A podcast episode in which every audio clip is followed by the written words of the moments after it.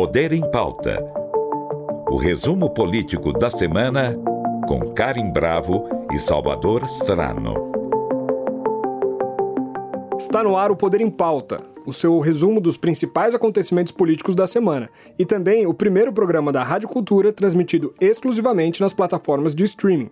Hoje, no nosso programa de estreia, só tem uma pauta possível: a disputa pela presidência da República. A guerra de narrativas eletriza uma das mais polarizadas eleições da história do Brasil. Até o momento, os presidenciáveis realizaram comícios e se afrontaram nas redes sociais. Essa semana, a guerra já começou, né, Salvador? Nós tivemos uma semana de entrevistas em telejornais de grande audiência e neste domingo, o pool de veículos de imprensa formado por TV Cultura, Bandeirantes, UOL e Folha de São Paulo realiza o primeiro debate cara a cara entre os concorrentes, um começo de semana que já promete esquentar o um embate entre os candidatos. Karen, e para complementar esse cenário, a partir de hoje, sexta-feira, começa o horário eleitoral de TV. É bom a gente lembrar, quem está ouvindo a gente, que o começo da propaganda em cadeia nacional é uma etapa essencial da campanha. Ao lado das redes sociais, a TV aberta é o meio que mais atinge eleitores do país. Até aqui, o que a gente pode esperar dos dois principais concorrentes? Nesse primeiro momento, Lula, que é o candidato do PT, vai focar nos ataques à gestão bolsonarista da pandemia. É, aliás, a doença, a gente sabe, já matou mais de 680 mil pessoas no Brasil, né? Exato. E por outro lado, o presidente Jair Bolsonaro vai tentar dar um foco no que ele considera os pontos positivos da própria gestão. Entre esses pontos, o principal é o Auxílio Brasil. E também agora ele tem usado muito, né? Tem batido na tecla da questão da queda no preço dos combustíveis também, Salvador. Para falar do início da propaganda eleitoral de TV e de todo esse momento da campanha, a gente vai ouvir hoje o Sérgio Fausto. Ele é cientista político, diretor executivo da Fundação FHC e co-diretor do projeto Plataforma Democrática e da coleção O Estado da Democracia na América. Sérgio, muito bem-vindo. Obrigado por estar aqui hoje. Ah, eu é que fico muito feliz de poder conversar com vocês. Um prazer recebê-lo aqui, Falso. Muito obrigada pela presença. Bom, vamos falar sobre essa corrida eleitoral que já começou quente, né? Hoje começam os programas de rádio e TV. E eu queria saber qual a sua expectativa, o quanto isso pode pesar na escolha dos eleitores. Nós tivemos também uma semana de sabatinas, né, num importante veículo de comunicação que tem muita audiência. O quanto isso pode pesar na escolha dos eleitores e se nós podemos esperar aí debates em alto nível ou muita apelação? Vou começar pela última pergunta, que é a pergunta mais fácil de responder. E, e, eu acho que debates de alto nível é uma expectativa exagerada. Eu acho que, dado o clima no país, a, a polarização é, entre os dois principais candidatos e a impulsividade do atual presidente, eu acho que a tendência é, é de que o nível uh, não seja dos mais elevados. Faço aqui uma diferença. Eu acho que os candidatos sabem que baixar o nível uh, na televisão, eles próprios, tem um custo. Né? Então, na verdade, o que acontece nas campanhas é que é uma terceirização dos ataques mais violentos, da, da chamada baixaria. Uhum. Então, é, é, possível que nos debates, eu não, como disse, vou repetir, debate de alto nível não haverá. Pode ser que não haja grande baixaria. Nas redes sociais, eu acho que aí é, corre solta, correrá solta, a mais é, grossa baixaria, fake news, né? é, em particular da campanha do presidente Bolsonaro, que é, vem, não é de agora, é, faz quatro anos, se utiliza dessas é, estratégias.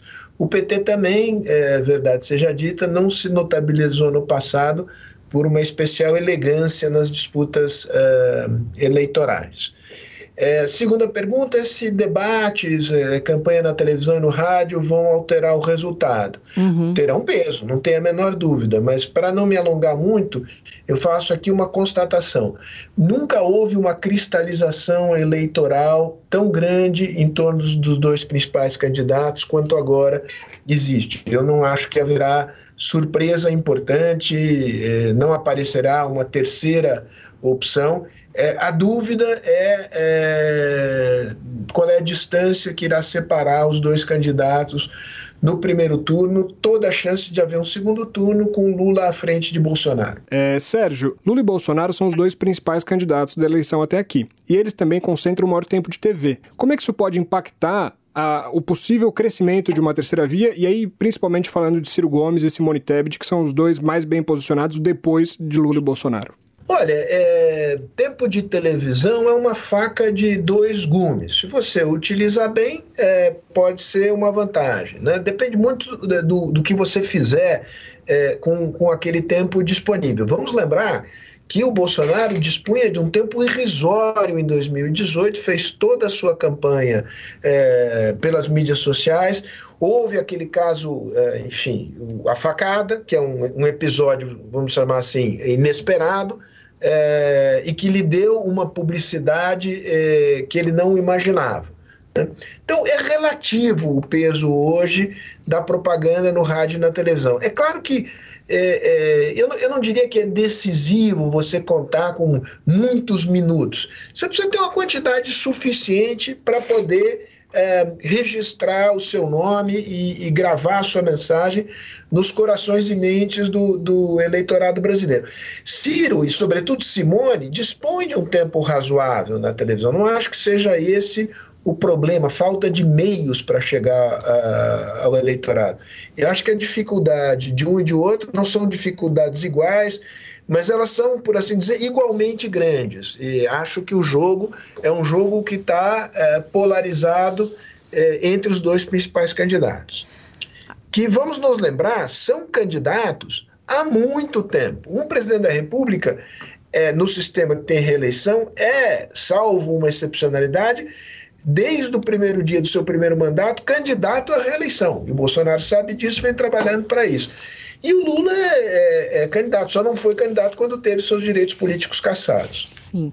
Agora, Fausto, o, o, partido de Bolsonaro, né, disse que vai começar a campanha televisiva com o que chamam de conquistas da atual gestão. E eu e o Salvador, a gente estava aqui conversando, é, se questionando o que, que nós podemos considerar conquistas é magro, né, esse, esse elenco de conquistas uh, do, do governo Bolsonaro, né?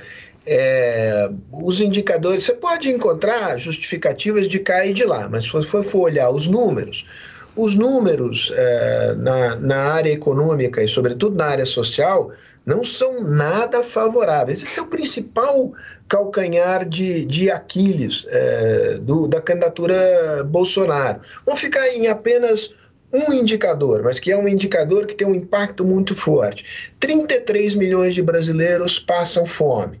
Né? É, isso é uma espécie de resumo é, de, desses últimos quatro anos. Não estou dizendo que tudo isso é responsabilidade do governo Bolsonaro, é, é em parte. Né? Agora, numa campanha eleitoral, esta fragilidade num país pobre, num país desigual, num país em que a grande massa do eleitorado ganha até dois salários mínimos, essa magreza, por assim dizer, das conquistas do governo na área social, eu acho que vão se mostrar, ao fim e ao cabo, eh, fatais para as pretensões eh, do Bolsonaro de se reeleger presidente da República. Só antes de passar para o Salvador, eu queria pegar um, um gancho aqui da, da, sua resposta. Você falou em país pobre, país desigual, né? Que a, onde a maioria das pessoas ganham aí dois salários mínimos. Que análise você hum. faria, Fausto, das estratégias de Bolsonaro e de Lula para conquistar o voto dos mais pobres, que representam a maioria no país? Isso, então, é, a, a, grande maioria ganha, digamos, de 0 a 2, né? Que ganha dois salários, ganha de 0 a 2 uh, uh, salários mínimos. É, as, isso é em torno de 50% eh, do eleitorado. Os números não são tão precisos, porque as pesquisas no Brasil eh, se tornaram defasadas no período mais, eh, mais recente. A estratégia do Lula é clara. É, é lembrar o seu período no poder e dizer você será mais feliz então. Né? Uhum. A estratégia do Bolsonaro é o Auxílio Brasil é, é o que ele. E vamos nos lembrar que a primeira iniciativa do governo Bolsonaro, ainda em 2020, no começo da pandemia, era de eh, oferecer magros 200 reais para a população de baixa renda. Foi o Congresso que forçou uh, uma majoração desse, desse valor, Aumentar salvo engano, para 400 naquela época. Uhum. Funcionou Né? O Bolsonaro percebeu que aquilo fez com que a sua popularidade, a avaliação do seu governo melhorasse. E ele, é, às vésperas da eleição, é, numa iniciativa que eu acho que é, fere regras fiscais e, e, e, fere a própria legislação eleitoral, é, ele resolveu é, lançar mão de novo dessa é, iniciativa, agora com um valor ainda maior de, de 600 reais. E é o que ele vem fala, falando, né? Eu é, socorri é, a população numa hora é, dramática é, como a hora atual. O presidente Lula dirá, mas ora, é, quem é que produziu essa situação? E eu acho que é em torno dessa discussão sobre é, a situação social brasileira e quem poderá dar melhores respostas a essa situação que, é, que é, a eleição finalmente vai se decidir e acho que desse ponto de vista o, o presidente Lula leva uma vantagem. Sérgio, eu queria fazer uma pergunta dupla aqui. Primeiro, o Bolsonaro vai ser capaz de descolar essa imagem de que ele foi contra o auxílio turbinado no começo? Isso é a primeira pergunta. E a segunda é se essa lembrança dos governos petistas vai ser suficiente para vencer o antipetismo que predominou na eleição de 2018. Excelente pergunta de, de resposta não, não trivial. É, eu acho que é verdade. O, o, o, o Bolsonaro, é, a, memória, a memória da população em geral é curta. É, e, portanto, o, fato de que o Bolsonaro, ao início, queria dar apenas 200 reais, lá atrás, em 2020, eu acho que isso. É óbvio que o governo Lula, o, presidente Lula vai, é, a campanha vai procurar relembrar as pessoas a respeito dessa é, vamos dizer, na, nas palavras da campanha, essa espécie de mesquinhez do governo no início da, da pandemia. Né? Mas não acho que isso tenha um efeito uh, importante no sentido de é, tirar, uh, a, a, digamos, a vantagem que para o governo representa ter oferecido esse auxílio agora neste momento. Mas dito isso, eu acho que a gente tem que eh, salientar uma espécie de singularidade do vínculo que o ex-presidente Lula tem com as camadas de baixa renda da população. Aí eu acho que é um caso, eh, eu disse singular, e acho que é singular mesmo na, história brasileira recente, é possível que no período uh, Getúlio possa ter estabelecido uma relação desse tipo, mas há uma vinculação entre o presidente Lula e os programas de transferência de renda, que é uma vinculação que vai além uh, da utilidade prática no bolso das pessoas desse dinheiro recebido do governo. Há uma vinculação que, por falta de melhor palavra, eu diria que é de natureza afetiva né? Eles enxergam no, presidente Lula não, aqueles, não apenas um político que fez algo por eles, mas um político com o qual eles têm identidade, né? dada a, a trajetória é, do presidente Lula, que é uma pessoa que veio, nasceu pobre e veio do Nordeste. O Nordeste é um caso muito importante, né? É, o, o, o, virou, se tornou uma fortaleza do PT, e isso tem a ver com programas do governo, mas acho também que tem a ver com essa vinculação afetiva com a figura do presidente Lula. Agora, Fausto, a equipe de campanha de Bolsonaro está insistindo na versão paz e amor do presidente, né? Será que o Bolsonaro vai conseguir fazer essa linha, mesmo diante das provocações que virão? Olha, essa pergunta eu acho que ninguém sabe. Na verdade, nem o Bolsonaro sabe. Né? Porque eh, pessoas impulsivas, e o presidente é uma pessoa impulsiva, irritável, elas, assim, intrinsecamente, elas têm um comportamento que não é, que não é previsível. Né? O Jornal Nacional mostrou que ele é capaz de se controlar né, naquele momento. Ele, ele, é, mas em situações menos planejadas, sabe-se lá como ele vai reagir. Uma coisa é certa: quando ele perde as estribeiras, é, isso não o ajuda do ponto de vista eleitoral. Né? É, Lembremos aqui que o presidente Lula foi vitorioso pela primeira vez quando se tornou Lulinha Paz e Amor. Né? Não significa apagar as suas marcas, as suas identidades. Mas um candidato é, que transmite é, muita raiva, em geral, em geral, isso não surte é, bom resultado. Salvo em situações excepcionais. 2018, eu acho que foi uma situação excepcional, em que havia um clima de revolta, ressentimento, impaciência, enfim, a gente pode enfileirar aqui as palavras, mas que fez daquela eh, eleição uma eleição movida mais pela raiva, pelo rechaço e pelo ódio do que por qualquer outro sentimento. Mas, em geral, eh, raiva e destempero não ajudam eh, os candidatos. Karen, eu vou aproveitar que o Sérgio está falando de 2018 e eu vou lembrar outra situação aqui. Naquela eleição, o Bolsonaro tinha pouquíssimo tempo de TV, como o Sérgio falou agora há pouco, e ele era o candidato antissistema. Agora, uhum. ele vai precisar responder por quatro anos de governo e pelas alianças que fez com os partidos do Centrão. Se a gente comparar as duas eleições, está mais difícil para o capitão ganhar a corrida eleitoral agora do que era em 2018? Olha, surpreendentemente está mais difícil. Né? É, o, a eleição de 2018 ela era uma eleição é, feita para um outsider. Né? Por quê? Porque os dois principais partidos que dominaram a cena política nacional e as eleições presidenciais de 2014, de, perdão, de 94 a 2014 estavam, digamos, eh, eh, desmoralizados em grande medida, PT e, e PSDB. E havia um rechaço ao sistema de maneira, uh, de maneira geral. E o Bolsonaro, de fato, era um, um deputado do baixo clero uh, que podia vestir essa camisa do candidato antissistema. É, foi surpreendente a vitória, é, mas ela, ela é explicável por conta desse, dessa capacidade que ele teve de, por assim dizer, cavalgar esse, esse sentimento uh, antissistema. Hoje ele não pode mais fazer isso. Né? Hoje ele tem que disputar no terreno é, pedregoso e conhecido da comparação é, entre o que ele prometeu e o que ele fez. Né? E, é, e aí tem dois problemas. Um deles se levantou. Ele é, é, hoje é o candidato do Centrão. Né? É, não, nós não precisamos aqui puxar muito pela memória para lembrar uh, os adjetivos que ele usava e membros da sua equipe, inclusive o general Heleno, para se referir ao Centrão. Isso é um problema para ele.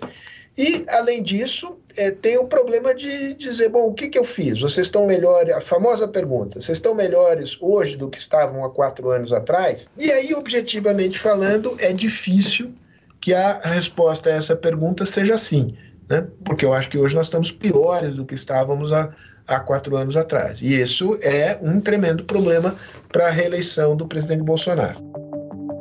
Você está ouvindo Poder em Pauta o resumo político da semana.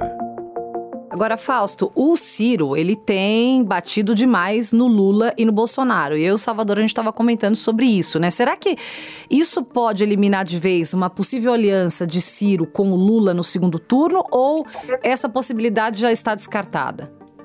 Não, eu acho que não elimina. Em, em, em, em política essas coisas é, acontecem, né? Eu, eu me lembro para lembrar, para voltar na história lá no, nos anos é, o, o, Luiz Carlos nos anos 40, o Luiz Carlos Prestes saiu da prisão onde ele havia sido colocado pelo governo Getúlio Vargas para subir em palanques com o Getúlio na chamada campanha do queremismo, que era uma espécie de fica Getúlio no final do seu mandato lá, depois ele acabou deposto no, no final da Segunda Guerra em 45. Então na política cabe tudo, ou quase tudo.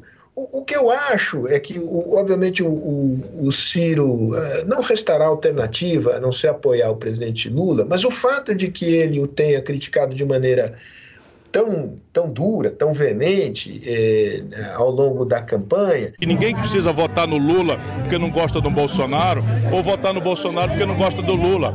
E os indecisos, mais essas pessoas que estão mal satisfeitas, somos maioria. Nós nos unidos, nós fazemos história e vamos mudar o Brasil. De alguma maneira, pode criar uma resistência no seu eleitor a, a, a fazer esse movimento uh, em direção ao Lula. Ao né? Lula. Né? ele cria uma atmosfera ruim, por assim dizer. Uhum. Embora eu não creia que ele vá tomar outra posição que não seja apoiar o Lula num provável segundo turno entre eh, o ex-presidente e o Bolsonaro. Sérgio, eu queria agora mudar um pouquinho o rumo da nossa conversa para entrar numa parte um pouco mais técnica da comunicação das campanhas.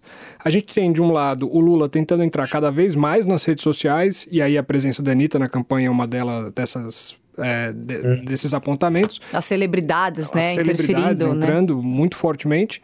E, do outro lado, o, a presença do Carlos Bolsonaro na campanha do, do Bolsonaro e como estrategista principal. Eu queria entender com você se essa visão do Carlos Bolsonaro ainda é majoritária dentro da campanha do Bolsonaro e o que, que ela representa para esse novo momento de marketing eleitoral. Olha, é, minha visão, sem ser, deixar claro, um especialista é, em comunicação política e, em particular, em comunicação digital. V vamos combinar que eu tenho 60 anos, então eu, esse negócio de rede social é uma coisa que entrou na minha vida tardiamente. Mas eu vejo nesse terreno uma vantagem é, muito grande do, do presidente Bolsonaro. Né? É uma, o Bolsonaro é uma candidatura que em 2018 surgiu nos meios digitais. Ele é nativo desse, desse terreno. O Lula é old school, é velha escola nessa matéria. Ele é recém-chegado é, no, no, nesse terreno. Ele está construindo as suas redes agora e não é à toa que ele tem que recorrer à Anitta, ao Genones, etc., para encurtar a desvantagem que, que ele tem nessa área. E essa é uma, uma esse é um fator de, eh, eh, que cria uma certa incerteza, porque nós sabemos que as redes são muito poderosas. Né? É, eu tenho notado nas pesquisas um aumento contínuo é, da rejeição ao Lula, que continua menor que a do Bolsonaro, mas que eh, já foi muito menor que a do Bolsonaro. Isso é movimento de rede social, né? não só de rede social, mas isso é a ativação do antipetismo por meio das redes sociais bolsonaristas. Né? Eu fazendo uma metáfora futebolística, eu acho o seguinte: é, aí é, o, a campanha do PT, o objetivo da campanha do PT nas redes é perder de pouco, né? é, não é ganhar o jogo. Porque nesse terreno eu, o, o, o, presidente eh, Bolsonaro eh, tem uma vantagem que eu acho que é uma vantagem consolidada. Sim. Agora, Fausto, com relação às fake news, né? Ainda a gente só esticando um pouquinho essa, essa questão aí das redes sociais desse terreno. Mesmo com todos os esforços que nós estamos vendo nessa eleição, há como blindar as fake news ou pelo menos diminuir aquele número imenso que foi registrado nas eleições de 2018 e se as fake news podem, de fato, interferir muito no resultado dessas eleições? Olha, blindar as fake news, é, olha, isso é, é, é uma avalanche, é, é, muito difícil. Primeiro porque é, é claro que existem mecanismos que a própria Justiça Eleitoral ativou. Ela aprendeu com 2018. É claro que nós, é, a população é, em geral, tem hoje mais critérios para distinguir o, o, joio do trigo. Mas não nos enganemos. Por outro lado, a tecnologia permite que as fake news se tornem cada vez mais verossímeis. Né?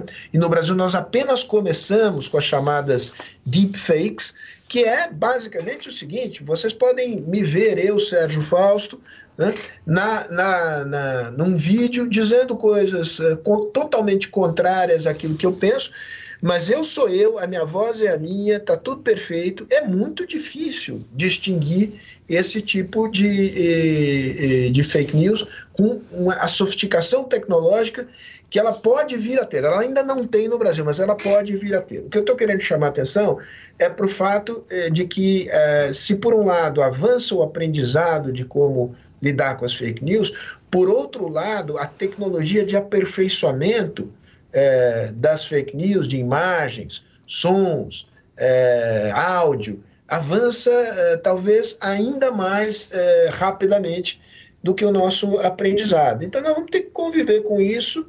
É um tremendo de um problema, mas não vai encontrar nós não vamos encontrar uma solução é, no curto prazo. Né? Elas terão um peso é, nesse momento uh, ainda. Você está ouvindo Poder em Pauta.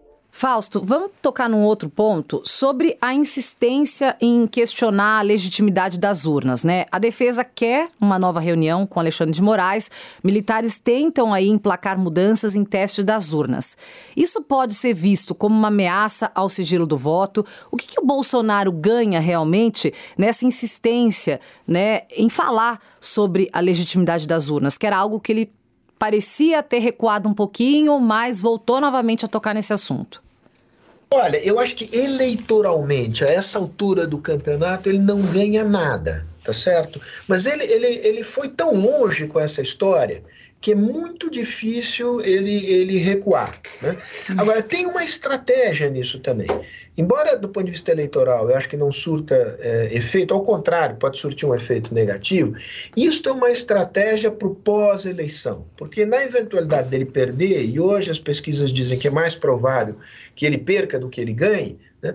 ele é, terá uma espécie de palavra de ordem para manter a sua base mobilizada.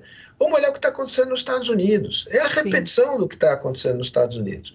O Trump montou a farsa é, da fraude eleitoral. E é esta, frau, esta farsa, né, da, da, suposta inexistente fraude eleitoral, que é a principal bandeira, a tocha que mantém acesa a base republicana é, na sua luta contra o governo Biden e contra os democratas. Então, eu acho que, para resumir, eh, no curto prazo, do ponto de vista estritamente eleitoral, isso não, não traz benefícios, mas não é à toa que ele insiste. Isso é uma estratégia visando o pós-eleição. Se ele perder, ele vai aceitar o resultado, Fausto? O que, que a gente pode viver no Brasil caso o presidente Bolsonaro perca essa eleição? Eu acho que haverá choro, ranger de dentes, é, alegações absurdas, etc. Ao fim e ao cabo, ele, ele terá de aceitar.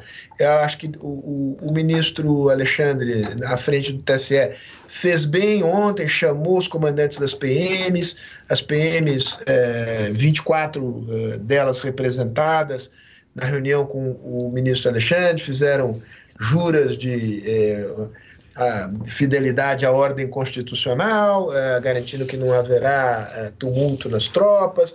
As Forças Armadas, é, embora com alguma ambivalência em relação é, às urnas, também já disseram que o resultado tem que ser respeitado.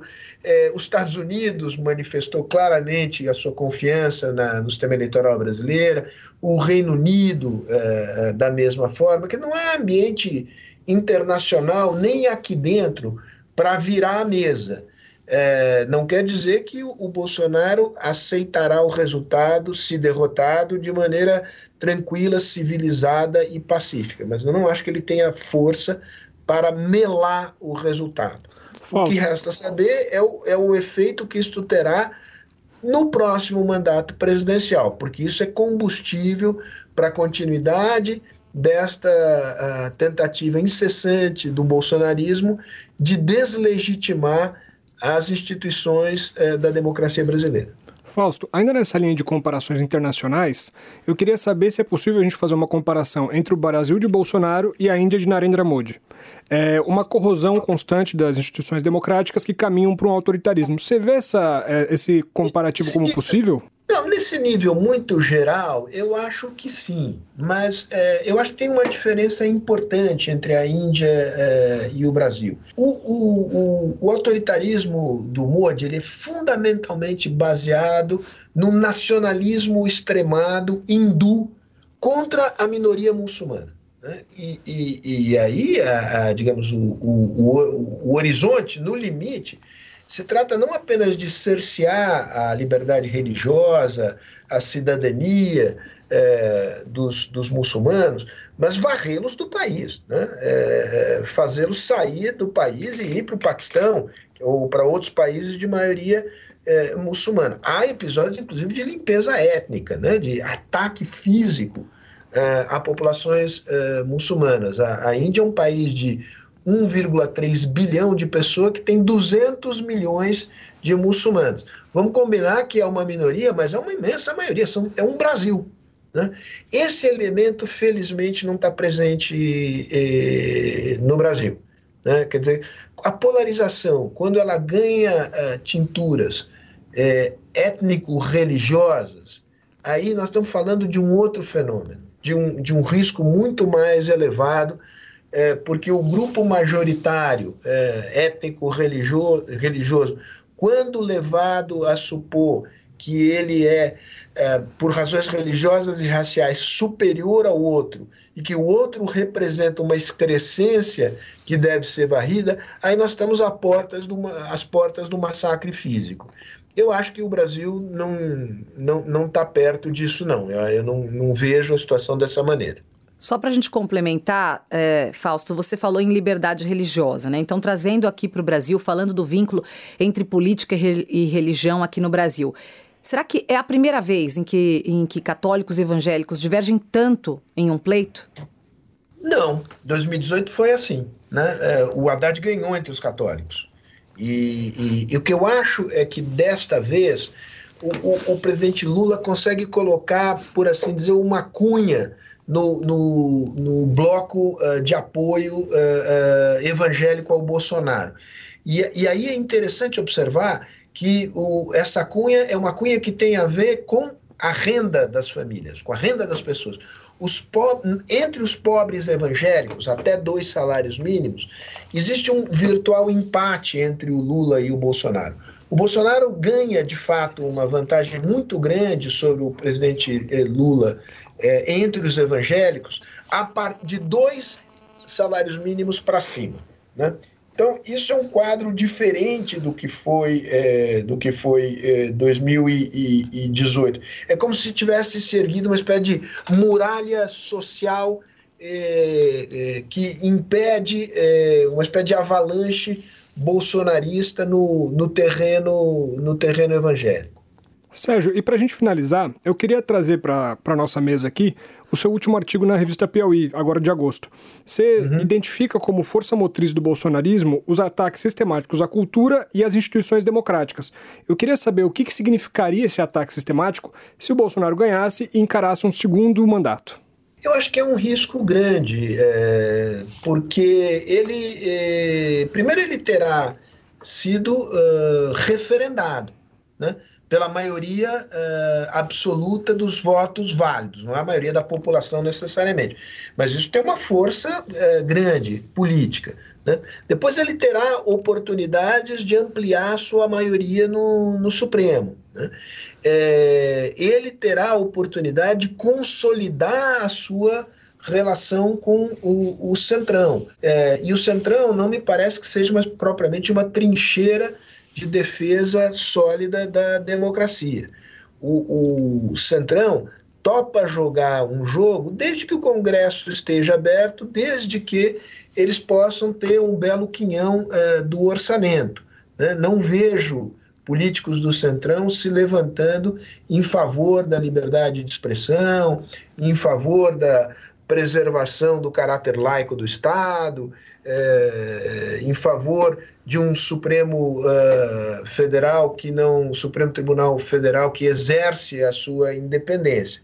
Portanto, Bolsonaro terá uh, maior poder na mão para interferir no Supremo, Supremo Tribunal Federal, mediante novas nomeações, haverá duas vagas uh, livres pela aposentadoria dos, de atuais ministros, consolidará sua relação com o Congresso e é, o poder é o poder. O poder ajuda a manter a base do bolsonarismo mobilizada e financiada.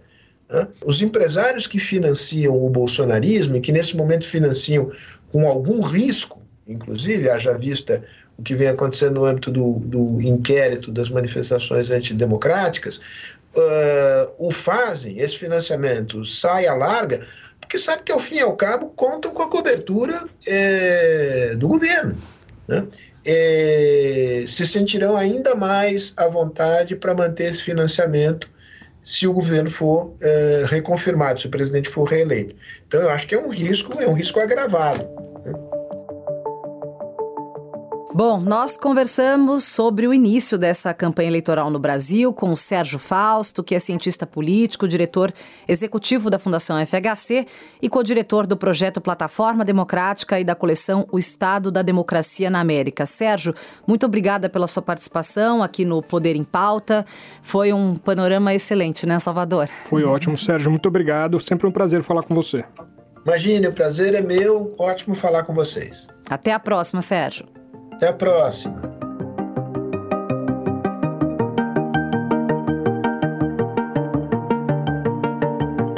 Você ouviu Poder em Pauta, o resumo político da semana com Karim Bravo e Salvador Strano. Produção de Vitor Giovanni e apoio de produção de Natália Teixeira. Trabalhos técnicos Wagner Freitas. Realização Rádio Cultura emissora da Fundação Padre Anchieta.